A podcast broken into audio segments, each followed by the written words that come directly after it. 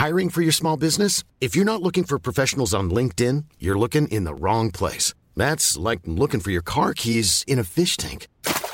LinkedIn helps you hire professionals you can't find anywhere else, even those who aren't actively searching for a new job but might be open to the perfect role. In a given month, over 70% of LinkedIn users don't even visit other leading job sites. So start looking in the right place. With LinkedIn, you can hire professionals like a professional. Post your free job on linkedin.com slash people today. L'Entertainment Lab by Newton Studio, c'est le podcast 100% Brain Entertainment. Créatifs, responsables de marque, directeurs de plateformes technologiques, Pure Players Entertainment et Communicant 3.0 nous partagent leur point de vue sur l'avenir des marques et du divertissement à l'ère digitale. Ce podcast est animé par Alexis Ferber. Bonjour à tous, nous sommes ravis d'accueillir Bruno Smadja, qui est le fondateur du Mobile Film Festival. Bonjour Bruno. Bonjour Alexis.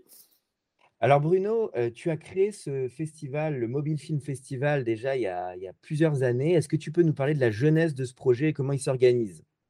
Oui, je l'ai créé il y a 18 ans, donc ça fait plusieurs années, comme tu dis, euh, autour d'un principe euh, simple et qui est toujours simple et créatif et qui est toujours le même, qui est un format assez unique, qui est un mobile, une minute, un film.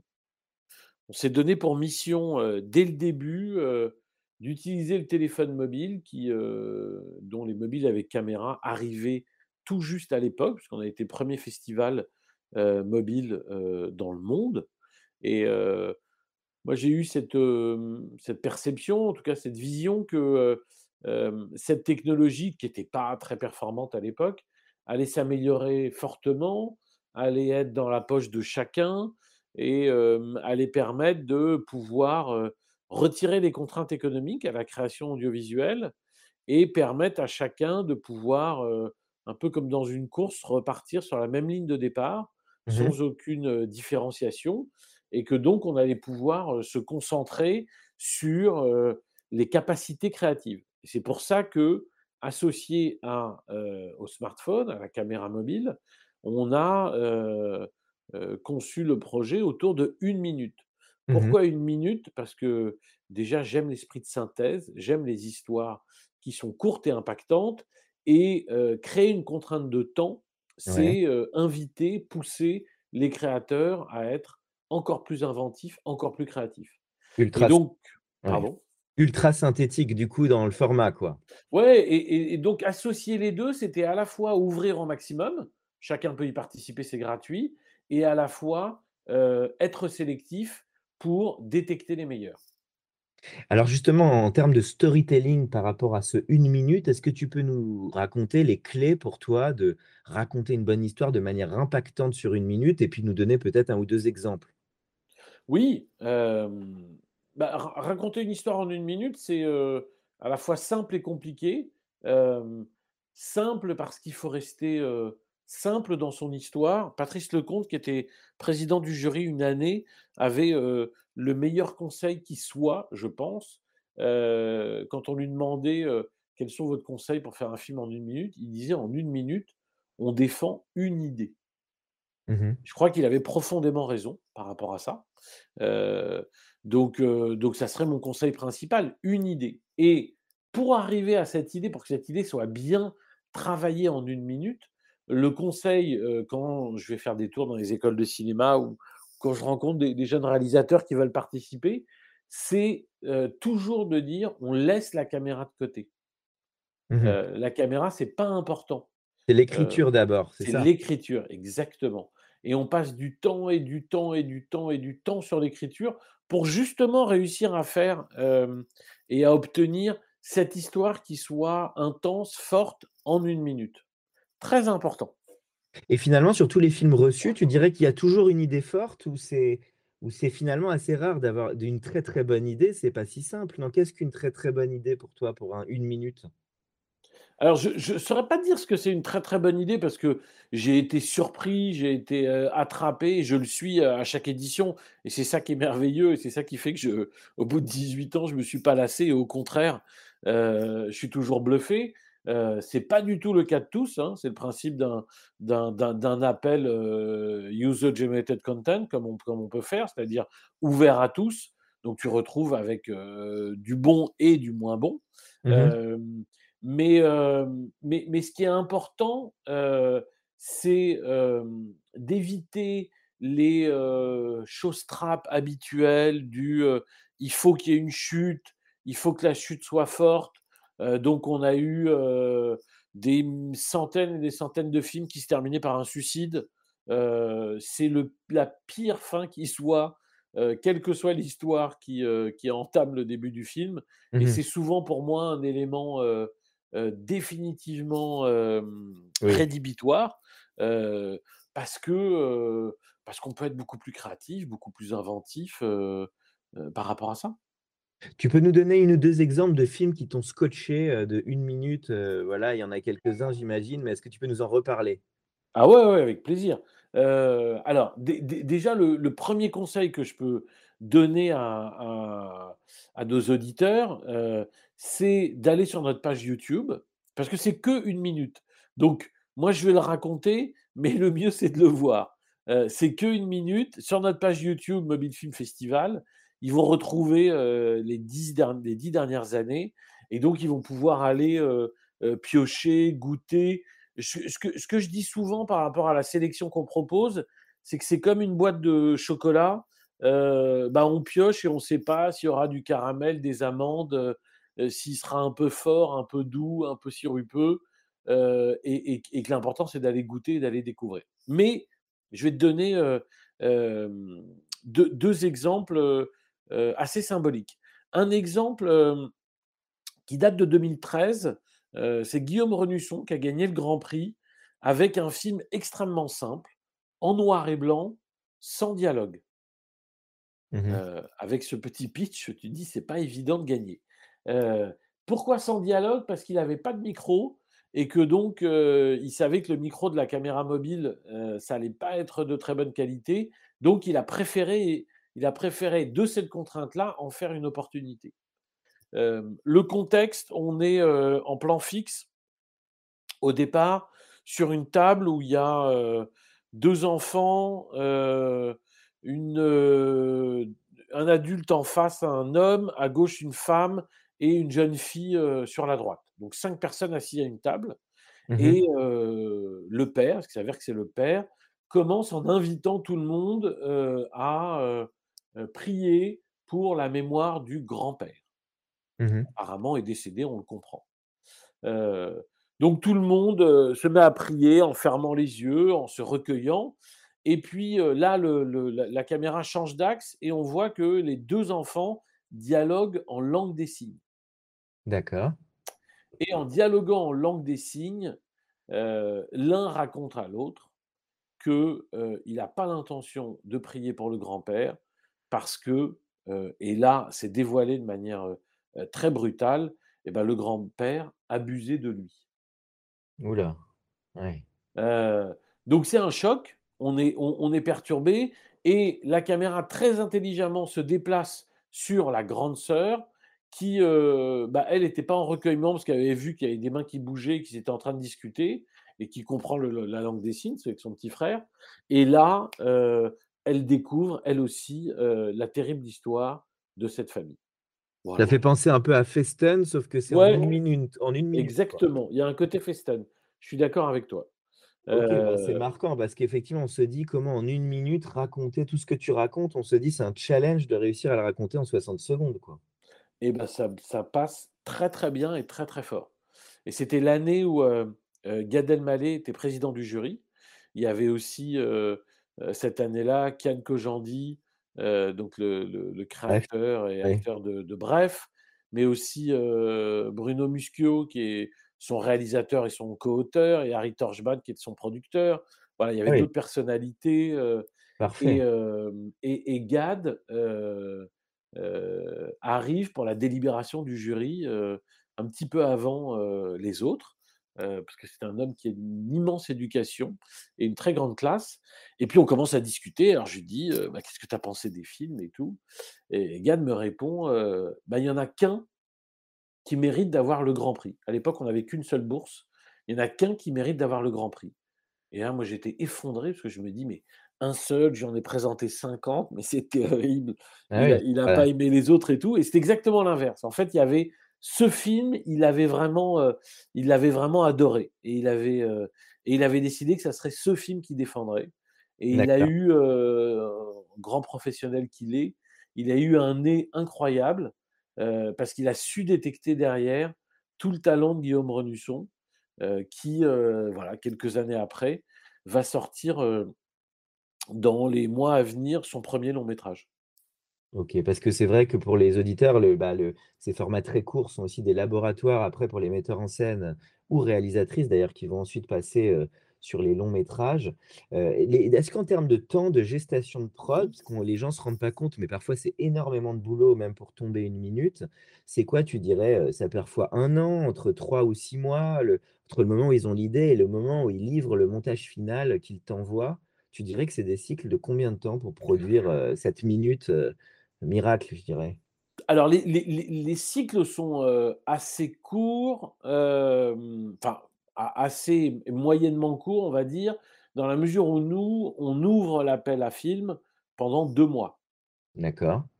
Heu, donc, en général, de depuis, heu, 2015, on on on a développé toute une dimension, engagement autour du festival.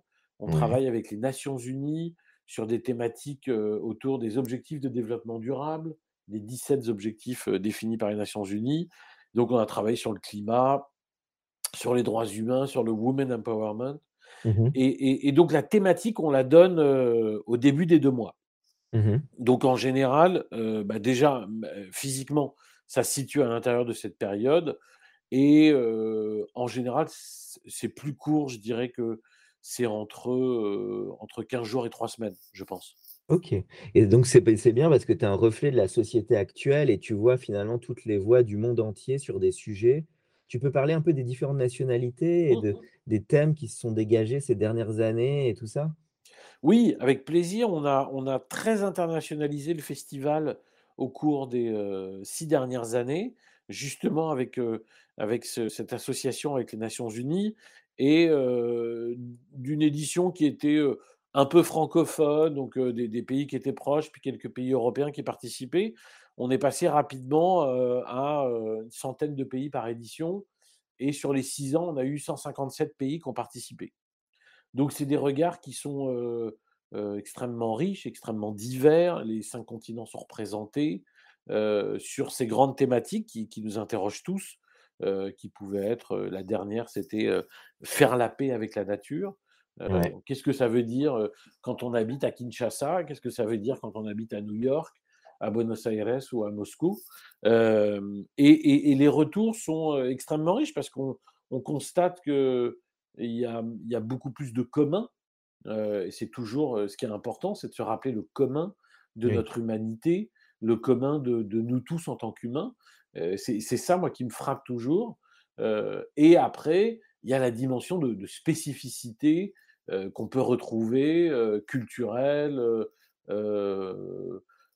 ethnologique, anthropologique, liée, à, un contexte, un pays, une culture Mmh. et puis un créateur ou une créatrice. Donc les très grands thèmes qui se dégagent, c'est, tu le disais, le woman empowerment, ça va être le évidemment l'écologie et l'environnement, le rapport à la nature. C'est souvent un reflet des grosses discussions médiatiques actuelles ou tu vois parfois des thèmes, par exemple, qui ne sont pas abordés et qui sortent, dans tes dans tes festivals?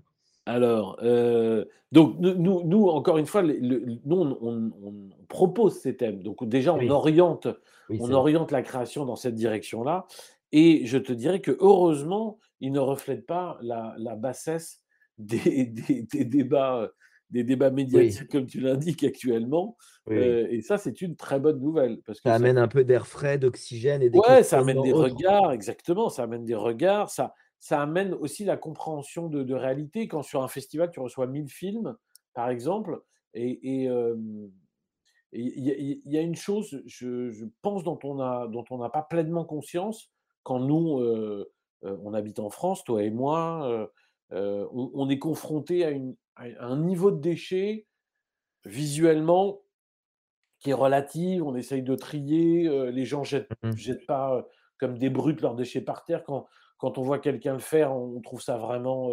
incivil.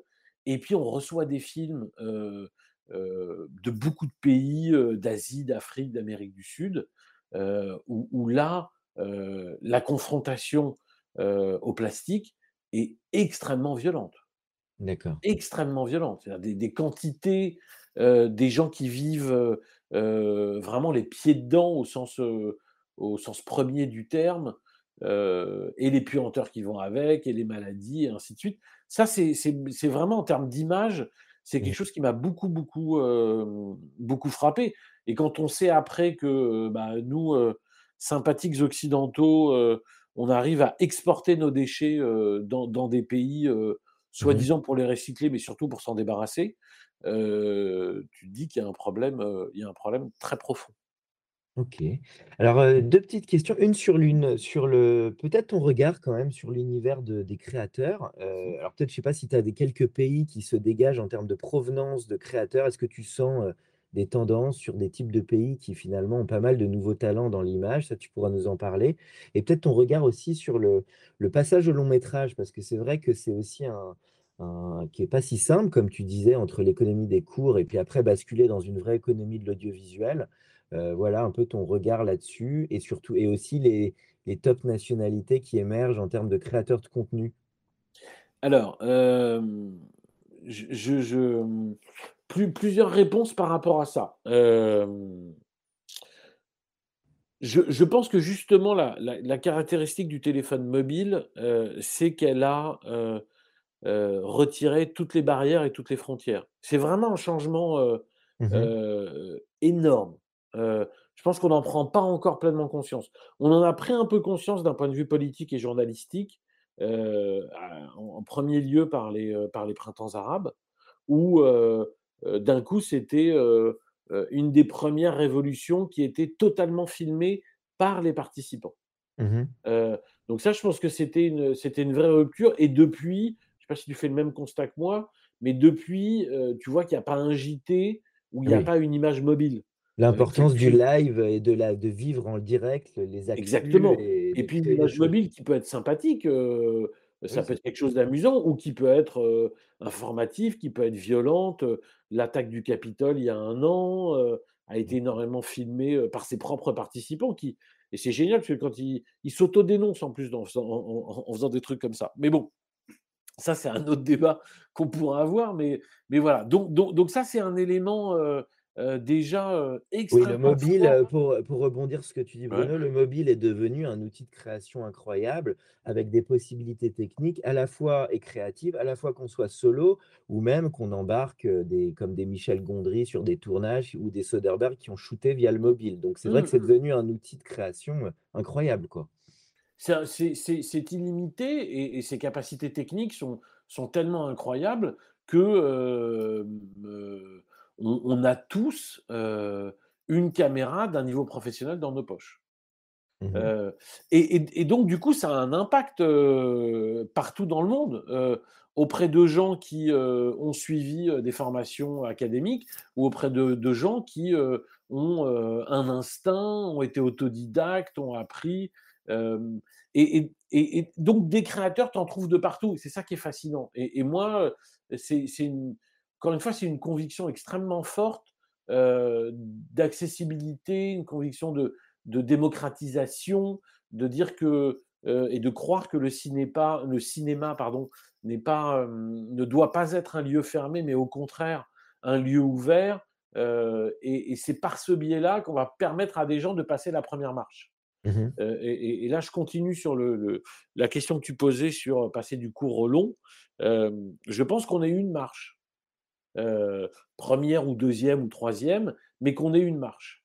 La mmh réalité, c'est que euh, depuis euh, que le cinéma est, cinéma, le court métrage existe et très vite, enfin les frères Lumière, ainsi de suite, Méliès et d'autres, et que depuis qu'il y a le long métrage, avec la logique de cet art industriel, de, de ces investissements qui peuvent être plus ou moins importants, mais de toute façon importants, Mmh le court métrage a été utilisé comme une mmh. antichambre Laboratoire. Un lieu, ouais, un laboratoire, mais un lieu de formation et un lieu de validation de toutes les compétences. Euh, le réalisateur ou la réalisatrice, bien évidemment, mais toute l'équipe technique, euh, Mmh tous les grands techniciens, euh, les grands chefs-op, les grands, les assistants sont, sont passés ensuite les autres étapes. Tous les techniciens sont passés par ces étapes-là, les producteurs aussi, pour ensuite basculer sur le long. Et on Mmh. sait à quel point la bascule est, est- est- est difficile parce que parce que euh, c'est très sélectif, c'est très compétitif et, et c'est tant mieux. Euh, mais euh, mais voilà, donc on a euh, on a ce chemin-là et nous on essaye de on essaye d'accompagner, on essaye de faciliter ça. Et Mmh pour ça, on a mis en place euh, un système de bourse qui a permis de de construire un, un principe euh, le plus vertueux possible. Donc les gens participent sans, dépenser d'argent, vraiment sans contrainte économique. On les sélectionne, une cinquantaine, on les diffuse, très largement. En 6 ans, on a fait 134 millions de vues Mmh en ligne. Et puis ensuite, les gagnants désignés par un jury de professionnels, on va remettre des bourses. On a donné, heu, 336 000 € sur, heu, sur 5 ou 6 ans et ces bourses, elles ont, une fonction extrêmement concrète, celle de produire ou d'écrire un nouveau film qui Mmh pour le coup ne sera pas mobile, qui pour le coup sera totalement libre, et qui devra, bah, permettre de vivre une nouvelle expérience, à la fois dans l'écriture, à la fois dans le fait de travailler avec un producteur, à la fois dans le fait de travailler avec des équipes techniques professionnelles. Heu, donc on essaye voilà de faire cet accompagnement et c'est une valeur qui est très, très importante pour nous. Tu penses que le développement, ça va se financer différemment dans les années à venir? Parce que un gros, tu en t'écoutant tout à l'heure, tu as vraiment dit que l'une des clés, c'était l'écriture et on sait à quel point c'est difficile d'écrire un très bon script, alors sur une minute et alors sur 100 minutes évidemment, heu, aussi. Heu, est-ce que tu crois que ça, ça va s'ouvrir? Parce qu'on sait qu'en France, bah, c'est pas les mêmes moyens de financement que dans certains pays anglo-saxons et cetera. Heu, est-ce que ça, peut-être, d'autres acteurs, les marques ou d'autres acteurs pourraient amener un complément de financement, bah, de cette phase de gestation qui est extrêmement dure quand on est, auteur ou metteur en scène, avant de boucler les financements? Est-ce que ça, ça peut bouger, tu penses? Oui, absolument. Je pense que ça peut bouger, ça bouge déjà. Ouais. On est, on rentre dans un monde, des auteurs. On rentre dans un monde des histoires et où, les auteurs, ont ont et auront une importance de plus en plus grande. Mmh la multiplicité, hem et et je pense que c'est quelque chose qui qu'on commence à voir en France, mais heu, le le le l'i l'icône nouvelle vague de l'auteur-réalisateur, Mmh heu, est un peu écrasante aujourd'hui et on va s'en détacher au fur et à mesure. La série permet de s'en détacher, mais le cinéma va devoir y venir aussi parce que, le travail collaboratif, parce que, le travail de scénariste, qui n'est pas nécessairement un réalisateur, Et réciproquement, un bon réalisateur n'est pas nécessairement un un un un bon auteur, et donc ce duo, l'auteur va prendre de plus en plus de poids. La multiplication des canaux, on le voit avec les plateformes, on le voit avec le digital, va aussi obliger à la démultiplication des histoires. Mmh. Ça, c'est vachement intéressant, Ah oui, et c'est une vraie opportunité, pour l'industrie, c'est une vraie opportunité pour, pour les créateurs et les créatrices. comment tu penses ça peut être mieux financé demain? Tu penses que les diffuseurs vont investir davantage ou peut-être les marques ou d'autres leviers de financement? Parce qu'après, il y a comment ça se finance? Parce que l'écriture, tu l'as dit, ça prend du temps, faut réécrire, faut retravailler. Heu, co comment ça, ça peut, tu penses, heu, il peut y avoir des moyens en face? Et bien, ils ils ils arrivent, hein, ils a on a on n'a jamais eu autant de on n'a jamais eu autant de moyens, hein, les nonobstant, heu, plateformes, bah, heu, ouais, nonobstant, heu, les la vieille garde qui, se plaint de l'arrivée du digital à longueur de temps, ouais, il peut-être parce que ça touche à leur précaré et et et heu et à leur réseau, qu'ils avaient construit, mais c'est une opportunité formidable, c'est vrai qu'il y a jamais eu autant de canaux et il n'y a jamais eu qu'aujourd'hui, autant de canaux, il n'y a jamais eu autant d'argent qui a été mis sur la table, ouais, pour produire. Après, on peut discuter, de ce qui est produit, de comment c'est produit, du rapport au du du rapport au droit, par rapport aux producteurs. C'est un débat qu'on peut avoir, oui, mais je pense que c'est pas le débat le plus intéressant. Le le le constat le plus intéressant, c'est qu'on vit une révolution, heu, l'entor audiovisuelle qui est gigantesque. Gigantesque. Heu, l'arrivée des plateformes, et, c'est que le début, hein, il va y en avoir d'autres qui vont arriver. Hein. Blockchain, euh, tu parlais aussi de Scorsese qui aujourd'hui. Alors, absolument, absolument. Et ça, ça c'est l'autre point qui me paraît extrêmement intéressant, c'est et l'exemple du, du, prochain film de, de Martin Scorsese qui va être financé quasi intégralement par l'intermédiaire d'un financement participatif, donc de type Kiss Kiss Bang Bang ou autre, offre des et, offre des opportunités qui sont, qui sont infinies, bah, qui sont infinies, puisque tu peux commencer à imaginer d'avoir une relation directe entre spectateurs et mais, mais, mais, comme dans tous les métiers du, du digital où le, la disruption est arrivée par l'élimination des intermédiaires, que ce soit pour le voyage, pour la vente à distance et ainsi de suite. Et donc là, on peut imaginer que un réalisateur associé à un producteur assez génial comme Martin Scorsese puisse dire bah voilà les gars, moi j'ai un projet, est-ce que vous me suivez? Mmh ah, ça, c'est très intéressant ce que tu dis, parce que finalement, la chronologie des médias, elle a un peu volé en éclats avec l'arrivée des plateformes qui ont tout chamboulé dans les ordres de diffusion. Et peut-être la, première, la prochaine étape, comme tu le dis, ça va être un financement bien différent et, et une propriété intellectuelle finalement qui va bouger dans sa manière d'être financée, euh, comme la blockchain ou d'autres sources de financement qui vont euh, revaloriser les, créateurs. côté marque, Bruno, je crois que tu as eu des sponsors et des marques qui ont permis l'accompagnement de, tout ton festival. Au début, tu vas nous en parler. Est-ce que tu penses que le mobile aujourd'hui est une vraie opportunité pour l'univers des marques, pour raconter des histoires qui vont pouvoir sponsoriser un peu différemment que de la pub classique, je dirais, pour finalement, bah, comme tu dis, révéler ces voix de créateurs qui ont des choses superbes à raconter est-ce que c'est pas un, top terrain de jeu et qu'on pourrait aller encore plus loin de ce que ce qui se fait déjà finalement? Je, te, rejoins pleinement là-dessus. On est, est né, donc, comme je disais, il y a 18 ans. Et je dois avouer que les, réseaux institutionnels classiques nous ont accueillis avec une certaine froideur, pour ne pas dire pas accueillis du tout, en disant mais c'est quoi votre histoire? On fait pas ici, on fait du cinéma, le mobile, machin et tout. bon voilà, classique. Mais du coup, ça nous a, ça nous a obligés, et en cela, ça rejoignait ma culture personnelle, à aller plutôt chercher de l'argent du côté de, pour se financer du côté des marques, qui nous ont accueillis elles avec beaucoup de créativité, des gens comme Samsung, Qualcomm, SFR, avec lesquels on a démarré. Et puis, sur notre chemin, on a eu la chance et le bonheur de croiser BNP Paribas, mmh donc la banque du cinéma. Et, ça a été un, voyage de 10 ans qu'on a fait ensemble, qui, a été, qui a été très, très, très enthousiasmant, très, mmh très ouvert, très à l'écoute entre, entre nous. Et puis voilà, qui s'est arrêté, qui s'est arrêté en 2020. Mais on l'a fait aussi avec YouTube pendant trois ans. Et, donc, voilà, je pense, je pense que d'une part, on, amène des histoires qui sont assez différentes. Mmh on amène des regards qui sont pas faciles à, aborder pour des marques via la méthode classique des, agences de pub, qui est leur moyen normal de prendre la parole en tant que marque.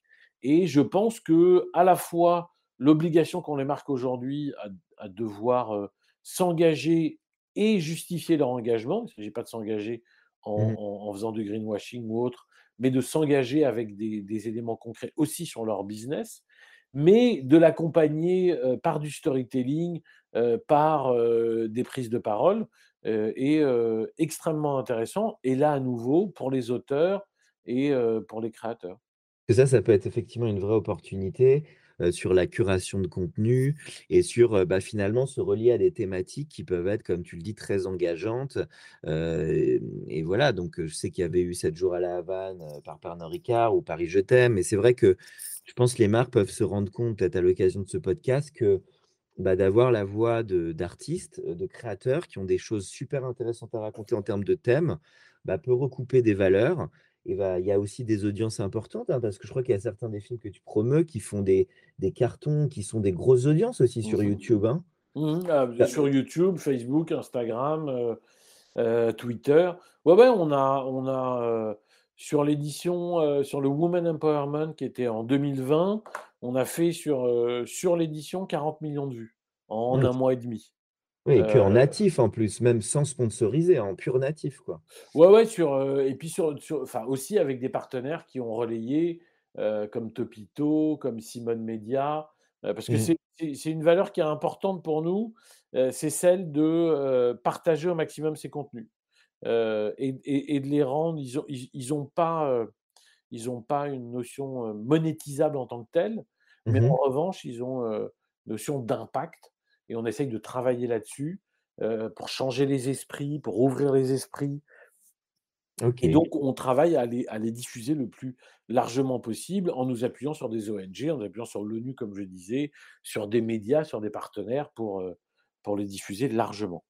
Sur les festivals, parce que je sais que depuis 2 ans, heu, c'est c'est pas simple ce qui se passe. Alors en plus de la du contexte sanitaire a pas aidé, mais il y a de plus en plus de très grands festivals, même comme Cannes, Sundance et tout, Mmh ou ou Venise, qui ont du mal à se financer, où les sponsors rentrent moins. Ça veut dire aussi qu'avec notre ère 2022, bah, un festival, ça se conçoit pas de la même manière. Il va y avoir de la diffusion live, il va y avoir du digital, du social media. Est-ce que tu peux en parler de cet aspect? Parce qu'un festival peut plus se penser comme, heu, juste en en physique, comme il y a il y a 30 ans, quoi. Heu Oh, il y a 2 ans déjà. il y a 2 ans déjà, oui, ou même il y a 2 ans comme tu Heu, heu, non, je je je je pense que, heu, c'est un c'est vraiment une période, très douloureuse, mmh très, très, très douloureuse pour, pour beaucoup d'événements, là, Sundance, vient, je le sais d'autant plus qu'on a un lauréat, notre lauréat 2018, heu, du Grand Prix international, via le film qu'on a financé, est sélectionné à Sundance, ce qui est une Ah, merveilleuse nouvelle. Ouais, Ouais, on est super content, mais heu, Sundance a été, heu, totalement digitalisé, heu, d'accord. sur, et là, ils viennent de l'annoncer il y a, il y a, heu, 10 jours avant, l'événement démarre, demain, je crois et ils l'ont annoncé 10 jours avant. Donc donc c'est c'est c'est vraiment, c'est vraiment traumatisant, quoi. J'en parle avec des, avec des confrères, avec des collègues, mais on va se battre. Nous, on est on est un peu différents, heu, parce que, dès le début, c'est-à-dire il y a 18 ans, moi j'avais une vision de, d'un festival digital, Mmh et mh. peu d'un festival physique. Pourquoi? Parce qu'il y avait des de de merveilleux événements qui existaient déjà, beaucoup et que je me disais: «En rajouter un, mmh, à quoi ça sert?» Mmh j'adore aller à Clermont-Ferrand, qui sera d'ailleurs dans dans quelques semaines, qui est le plus grand festival de court métrage dans le monde Ils le maintiennent en physique, heu, ouais, ils le maintiennent en physique, il y aura une oui. partie digitale, donc ça, c'est une évolution qui est intéressante sur tous ces festivals, mais c'était un c'est un moment qui est merveilleux, quoi. Mmh. tu bois des coups, tu discutes avec des gens, tu rencontres des gens, enfin, ce rapport humain, tu parles le le plaisir de la salle, moi, c'est un plaisir qui est indépassable. Mmh, j'aime être dans la salle et rire et pleurer en même temps que les autres. Mais, heu, en tout cas, l'idée, qu'on avait au départ, du fait des formats d'une minute, du fait que, Beaucoup de festivals, alors c'est pas du tout le cas de Clermont-Ferrand, mais beaucoup de festivals, bah, présentent des films, mais ils ils ont pas un public, ou ils ont un public qui est réduit et je trouvais ça frustrant par rapport à la qualité des films et et et moi j'avais cette conviction de dire que le meilleur endroit pour rencontrer du court métrage, ça reste le digital aujourd'hui. Mmh mh. Heu et on n'y est pas encore. Intellectuellement, on n'y est pas encore. Les chaînes de télévision, heu heu, elles bloquent et quand elles financent des cours, elles elles elles limitent. Il y a des festivals qui refusent des films qui sont passés en en en en ligne. Je trouve ça complètement stupide. Et voilà, donc nous, on a joué cette carte-là directement. On est allé chercher le public, heu, on est allé, heu, à la rencontre du public sous tout un tas de formes, sur le téléphone, sur les, heu sur les ordis, au départ via des sites web ou des applis et puis après avec le développement des réseaux sociaux et ben, on on on on a suivi, on a suivi ce développement. Mais, Mmh. Bien sûr, tu t'es adapté tout bah, c'est vrai que ton format les aide ton format, à la différence des autres, on est peut-être tout de suite dans une modernité et peut s'intégrer facilement oui, mais mais mais aujourd'hui, heu, aujourd'hui on consomme tous du long, du court et du moyen sur nos téléphones mobiles et sur nos ordinateurs. Après, je comprends qu'il y ait des réalisateurs qui disent non mais j'ai pas fait mon film pour qu'il soit vu sur sur 12 cm carrés. Je le comprends, mais à un moment, il faut aussi accepter un certain nombre de, de, de, changements qui sont liés au, au, au, changement d'habitude de, de, voilà, générationnel. Et, et ils existent, ils sont là, c'est des spectateurs, et il faut leur raconter des histoires aussi. OK, génial. Alors peut-être on arrive sur la toute fin du podcast, Bruno. Moi, j'avais deux, deux petites questions mmh. sur tes goûts personnels de spectateur en termes d'entertainment. Est-ce que tu peux parler de, d'un ou deux films ou séries ou livres ou musique même qui t'accompagnent mmh voilà, tout au long de, de ta vie, je dirais? Bah, tu, tu l'auras compris, le cinéma m'accompagne beaucoup et depuis longtemps. voilà. J'aime le cinéma. j'ai été, j'ai été, j'ai découvert d'abord à la télé. je l'ai découvert via bah, des, des, des, émissions assez, assez historiques comme le cinéma de minuit, où, mmh où il diffusait à l'époque à, la télé beaucoup de films de grands réalisateurs et de réalisatrices, souvent en noir et blanc. Et bah, quand j'avais la chance de pouvoir me coucher un peu plus tard, et après systématiquement de me coucher un peu plus tard pour les voir, j'ai pu découvrir d'immenses réalisateurs, Fellini en particulier, qui, qui m'a beaucoup marqué avec la Dolce Vita. Et mmh à tel point que je suis parti vivre en Italie quand j'étais plus grand et que je parle italien et que je suis sûr que quand j'avais 12 ans et que j'ai découvert ce film, ça a planté une petite graine en moi qui a, qui a grandi au fur et à mesure. Mais voilà, après, j'aime le cinéma d'auteur, j'aime le cinéma qui m'emmène ailleurs, mmh qui m'emmène ailleurs dans le monde, qui me fait découvrir des choses, qui me fait comprendre des choses. donc j'aime les documentaires, j'aime le, le, le, cinéma qui ne me met pas à l'aise, au sens où il vient, il vient m'interpeller dans dans, dans, qui je suis, dans, dans la facilité quelque part de ma vie pour, pour me confronter à la réalité des autres. T'es plus, Bruno, tu es plus Kubrick ou Spielberg ou les deux? Les deux. Bah, parce, que, parce, que, vraiment. T'aimes autant l'entertainment que la réflexion, que le côté coup de poing. quoi. T'aimes autant les deux. Ouais, mais. mais, mais Bon, Spielberg n'a pas fait que l'entertainment. Voilà, c'est ça. C'est ça, parce que tu prends. Non, mais tu prends. Tu prends... Mais c'est clairement pas Il faut sauver le soldat Ryan que je préfère chez lui. Mais, mais, mais, mais pour le coup, c'est tellement un raconteur d'histoire.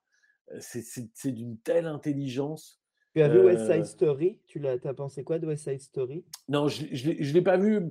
Euh, honnêtement, j'ai pas très envie de le voir. tu avais peur d'être déçu avec évidemment l'original. Non, même pas, mais je, je, tu n'as pas adhéré à la promesse. Oui, c'est vrai que même je moi. Suis toujours dubitatif sur les reprises. Je ne vois pas d'intérêt, surtout quand tu as un film qui a une œuf Oscar.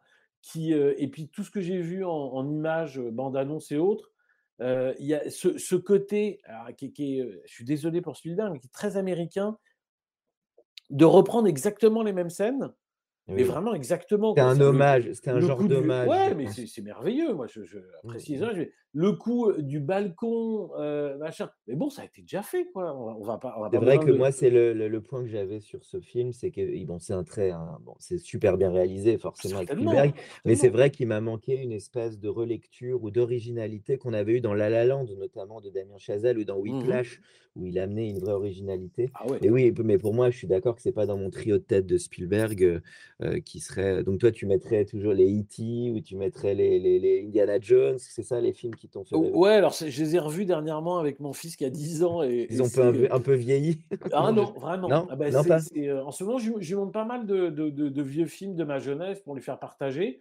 Et, et la force de ce Spielberg, c'est qu'ils n'ont pas pris une ride. Quoi. Universel, quoi. Ils n'ont pas pris une ride, mais Rencontre du troisième type, un film qui est un film qui est hyper marquant et, et c'est joli de l'entendre de, de l'entendre parler du cinéma et, et, à quel point il aime le cinéma français. Oui, avec Truffaut qui jouait dans. Ah oui, il avait développé une vraie amitié, je crois, avec Truffaut. Oui, ouais, il y a Truffaut qui jouait dedans, ce qui était, ce qui, ce qui était hyper beau. Mais, mais ne serait-ce que Duel, dans Duel, il y a déjà tout Spielberg.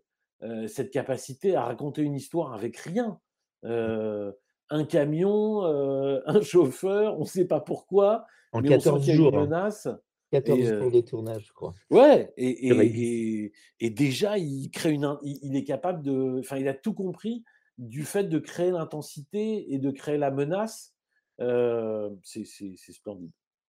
Le, le, conseil que tu donnerais pour un jeune metteur en scène ou une jeune réalisatrice qui voilà, veut vraiment prendre en charge ce type de métier dont on sait à quel point ils sont difficiles, c'est quoi? Donc c'est l'écriture et quels seraient les autres conseils que tu donnerais pour vraiment percer, je dirais euh, alors, pour, pour percer, c'est, euh, je n'aurais pas la prétention d'avoir des conseils. Le, le, seul conseil que je donnerais, c'est il faut faire, il faut faire, il faut faire. Ce n'est pas moi qui le donne, c'est tous les grands réalisateurs qu'on a eu dans le jury, euh, ils te le disent tous, euh, de Claude Lelouch à Jean-Pierre Jeunet, Emmanuel Berco, Daniel Thompson et les autres.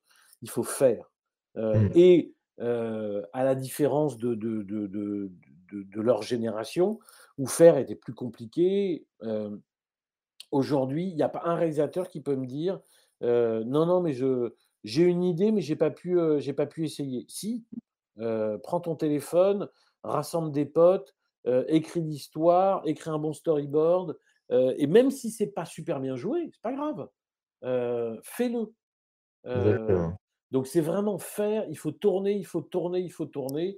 Il va se planter, il va rater. il faut regarder ensuite avec avec un regard critique et une certaine objectivité, et puis, euh, et puis essayer de s'améliorer. Mais, mais c'est comme un sportif. Hein, si, s'exercer, quoi. Il faut s'exercer. Bah ouais, si on part pas courir tous les jours, il y, y, a peu de chances qu'on progresse à la fin de la semaine. Il disait aussi ça, hein, Stanley Kubrick, il disait, je crois, sortir, sortez dans la rue, prenez la caméra et tournez. Alors, c'était pas encore, c'était pas encore le mobile. Ouais, ouais absolument. mais il disait, allez tourner. Et ben, écoute, merci beaucoup, Bruno, en tout cas, pour, pour ce podcast autour du mobile et de ta passion pour la création. Et bah, bon courage pour les prochaines éditions. Et, et voilà, merci beaucoup à toi. Merci, Alexis. Pour ceux qui sont encore avec nous, merci de nous avoir écoutés. Pensez à aller mettre une note au podcast dans la section notes et avis sur Apple Podcast. Cela nous ferait énormément plaisir et nous permettrait de continuer à faire grandir ce podcast consacré au Brain Entertainment. À bientôt pour un nouvel épisode. Mom deserves the best, and there's no better place to shop for Mother's Day than Whole Foods Market. They're your destination for unbeatable savings, from premium gifts to show-stopping flowers and irresistible desserts. Start by saving 33% with Prime on all body care and candles. Then get a 15-stem bunch of tulips for just $9.99 each with Prime. Round out Mom's menu with festive rosé, irresistible berry chantilly cake, and more special treats. Come celebrate Mother's Day at Whole Foods Market. Planning for your next trip? Elevate your travel style with Quince. Quince has all the jet setting essentials you'll want for your next getaway, like European linen, premium luggage options, buttery soft Italian leather bags, and so much more. And is all priced at 50 to 80% less than similar brands. Plus, Quince only works with factories that use safe and ethical manufacturing practices. Pack your bags with high-quality essentials you'll be wearing for vacations to come with Quince. Go to quince.com/pack for free shipping and 365-day returns.